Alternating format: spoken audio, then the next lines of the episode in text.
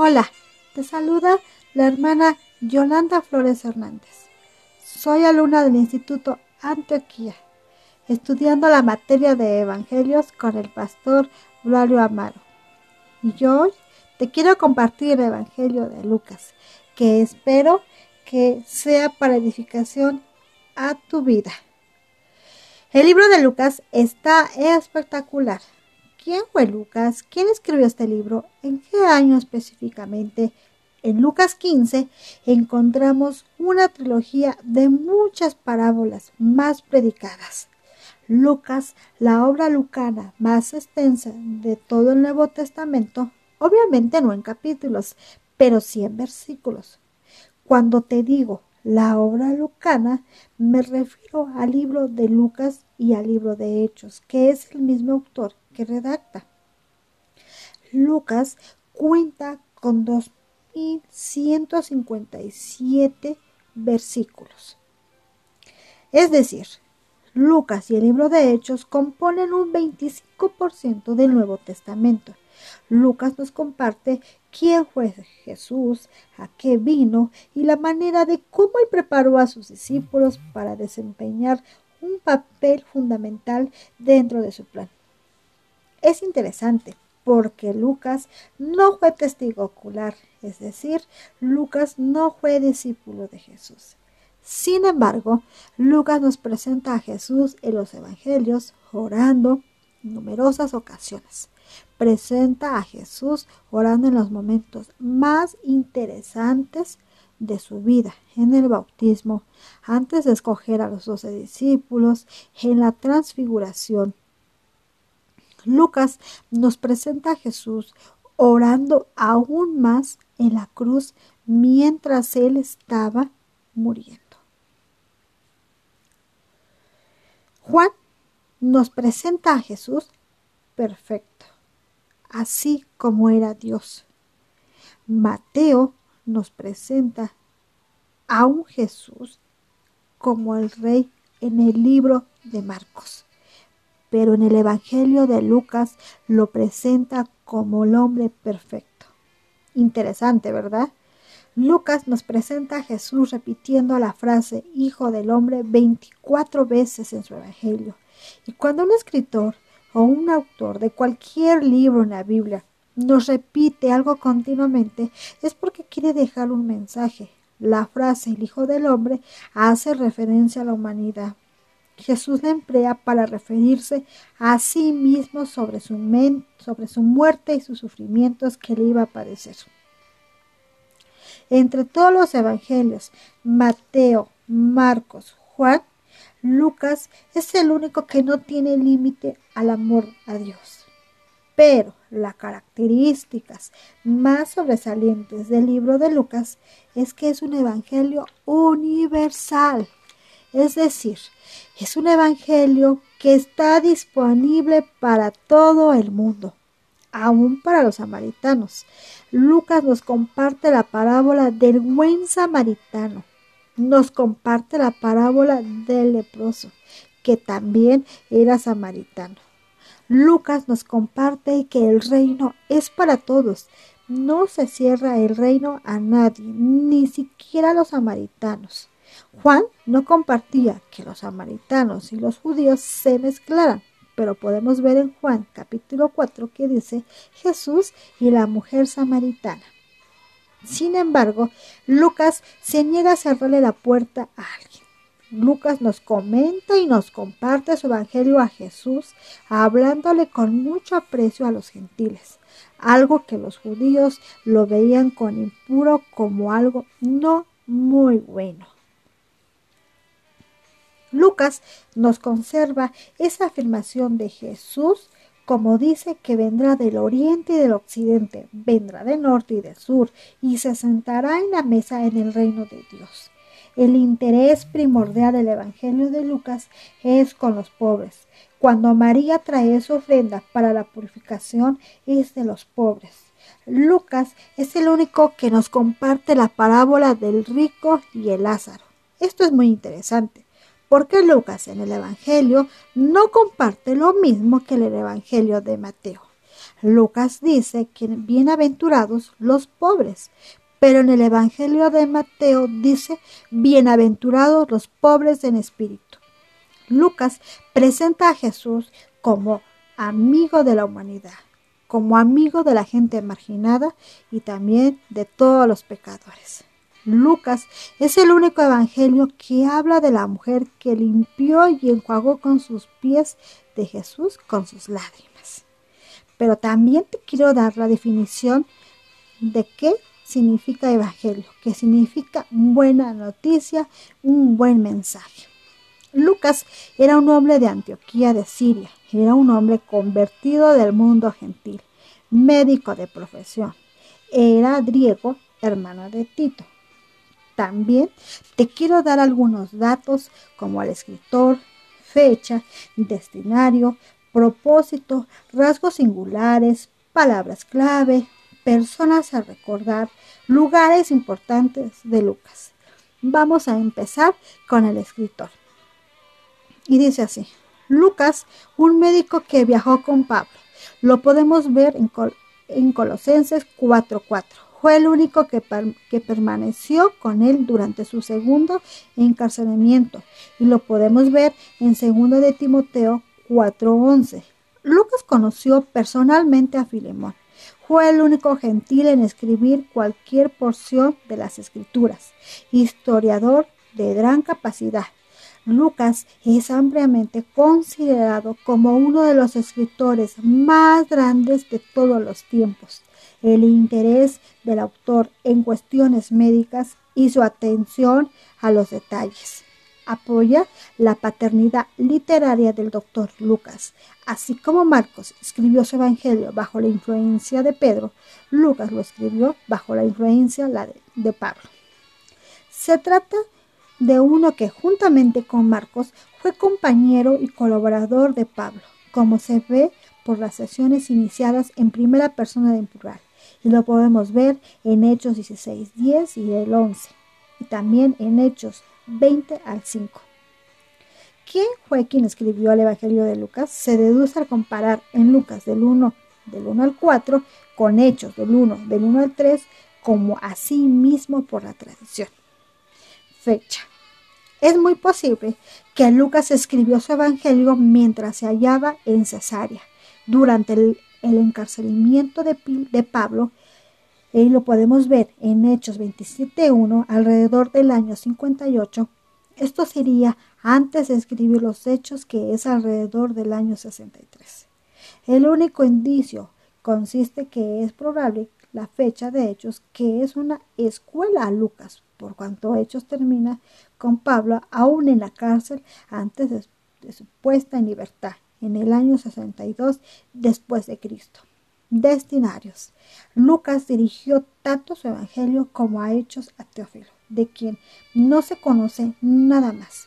Lucas lo designa como un excelentísimo Teófilo y lo podemos ver en Lucas 1.1, por lo que podemos suponer que tenía una importante posición social. Al parecer era también creyente más allá de Teófilo. El Evangelio fue escrito con destinarios griegos en mente, con su énfasis en ir en pos de lo excelente. Los griegos se hubieran sentido atraídos por la presentación que hace Lucas de Cristo como un hombre en, en todo ejemplar. Propósitos confirmar la fe de Teófilo, mostrando que la fe había puesto en Jesús, reposaba sobre una firme base histórica presentar a Jesús a los gentiles como el Hijo del Hombre que, aunque rechazado por Israel, había venido a salvar a toda la humanidad. Rasgos singulares. Lucas es el resultado de una exhaustiva investigación. Lo podemos ver en Lucas del 1 al 3. Él es el más exhaustivo de los evangelios en cuanto a acontecimientos acerca del nacimiento de Cristo. Lo podemos ver en Lucas 1, 2. Es un evangelio de los cánticos que contiene cinco grandes cánticos y tres bendiciones angelicales. Lo podemos ver en Lucas 1.2. La expresión Hijo del Hombre aparece unas 90 veces en Ezequiel, cuyo autor era el representante de Israel con quien Dios estaba tratando. En Lucas, Jesús, el Hijo del Hombre, Él es el representante de Dios. Mateo es el Evangelio del triste rechazo de Jesús el Mesías. Lucas es el Evangelio de la feliz aceptación de Jesús el Hijo del Hombre. En tanto que Lucas, como Mateo, probablemente empleó a Marcos como una de las fuentes más a la mitad del material que se encuentra en Lucas 9.51 y 19.27. No se encuentra ningún otro evangelio. Lucas contiene el relato más, completo del trasfondo familiar de Cristo, su nacimiento e infancia. Tanto así, Lucas fue el autor de Hebreos como su evangelio puede ser considerado como el primer volumen de una trilogía. Lucas, el ministerio terrenal de Cristo, Hechos, su ministerio a través de su iglesia, y Hebreos, su ministerio celestial como sumo sacerdote. Ahora veremos las palabras clave.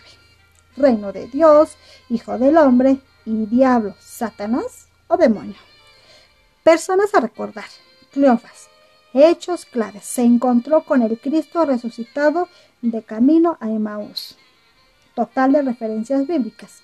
Y lo podemos ver en Lucas 24, 13 al 27. Y dice, la falta de leer con regularidad y aplicar la palabra de Dios puede dejarnos a oscuras acerca de cómo Dios está obrando a nuestras vidas y en las vidas de los demás. Para los hijos de Dios, el estudio bíblico debería ser una experiencia que diera calor al corazón y no un deber molesto. Lo podemos ver en Lucas 24 32. Mujeres que habla de Lucas. Elizabeth, hecho clave madre de Juan el Bautista, fue esposa de Zacarías, el sumo sacerdote. Total de referencias 9. Elizabeth no dejó que la carga de su esterilidad y el deshonro público que comportaba en Lucas 1.25 ejercería efecto alguno sobre su celo para el Señor. Y lo podemos ver en Lucas 1.6. Animó a su joven prima María durante lo que fue seguramente un tiempo difícil en la vida de ellas y lo podemos ver en Lucas 1.36 y 39 al 45. Simeón, hechos claves. Bendijo al niño Jesús en el templo. Con gran expectativa Simeón esperaba la primera venida de Cristo. De la misma manera deberíamos estar aguardando la segunda venida del Señor. Saqueo. Hechos claves.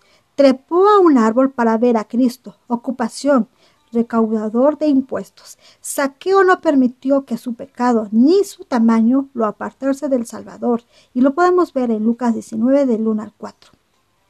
El sincero arrepentimiento de Saqueo lo convirtió en una persona verdaderamente nueva en Cristo, como se exhibe en su promesa de dar la mitad de los bienes a los pobres y una restauración cuádruple a cualquiera que hubiera engañado.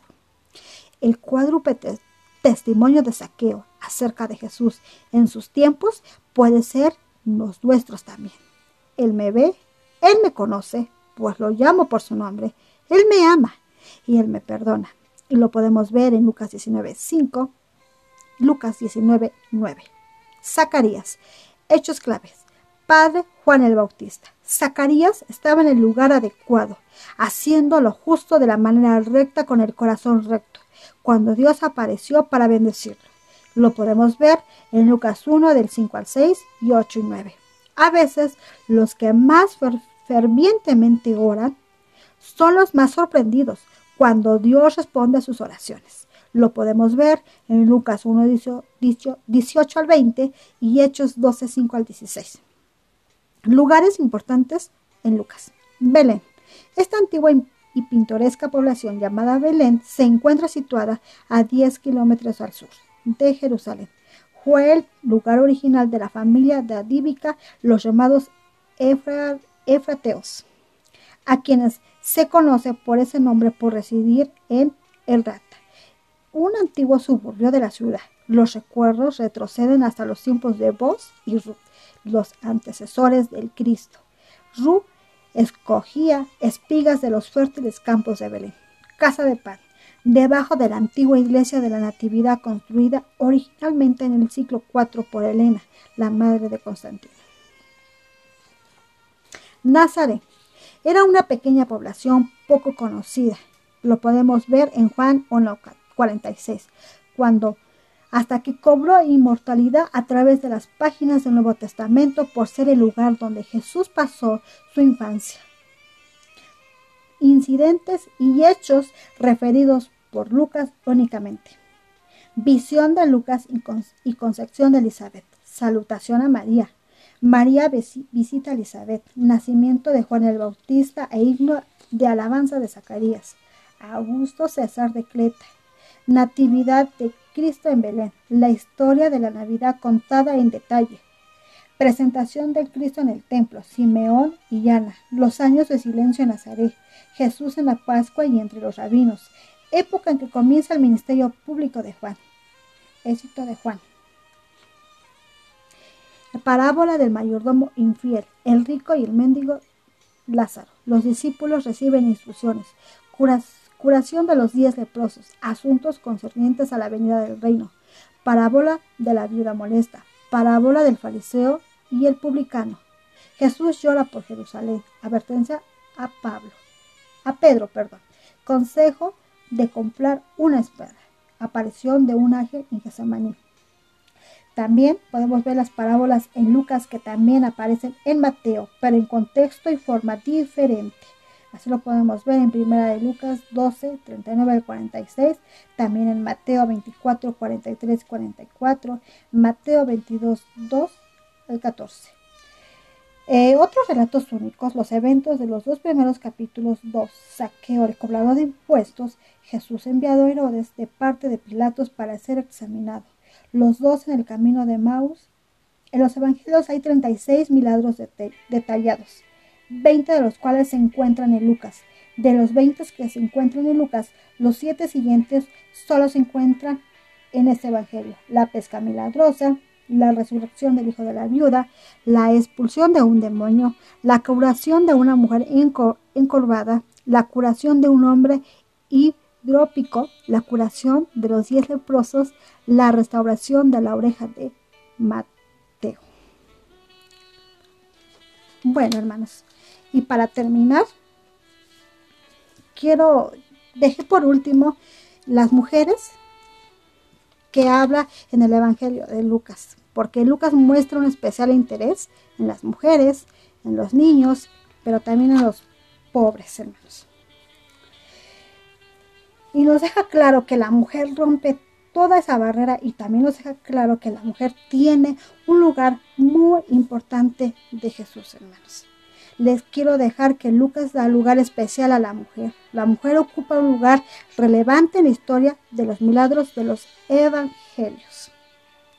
La, mujer también en Lucas habla de Isabel, Ana, la viuda de la mujer que lavó sus pies, Juana y, Susana. Al escribir esto fue porque le dio un propósito a las mujeres, hermana.